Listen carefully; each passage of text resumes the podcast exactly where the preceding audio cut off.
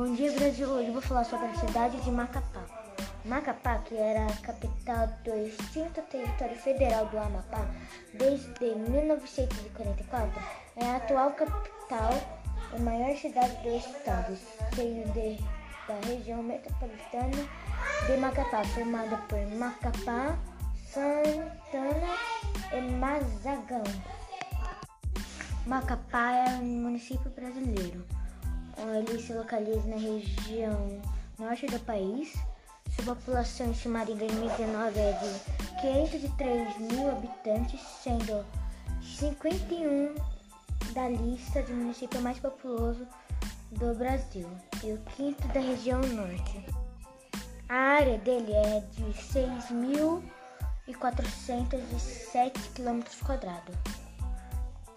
O tempo é de 30 graus, vento ME a 10 km por hora, umidade de 73%.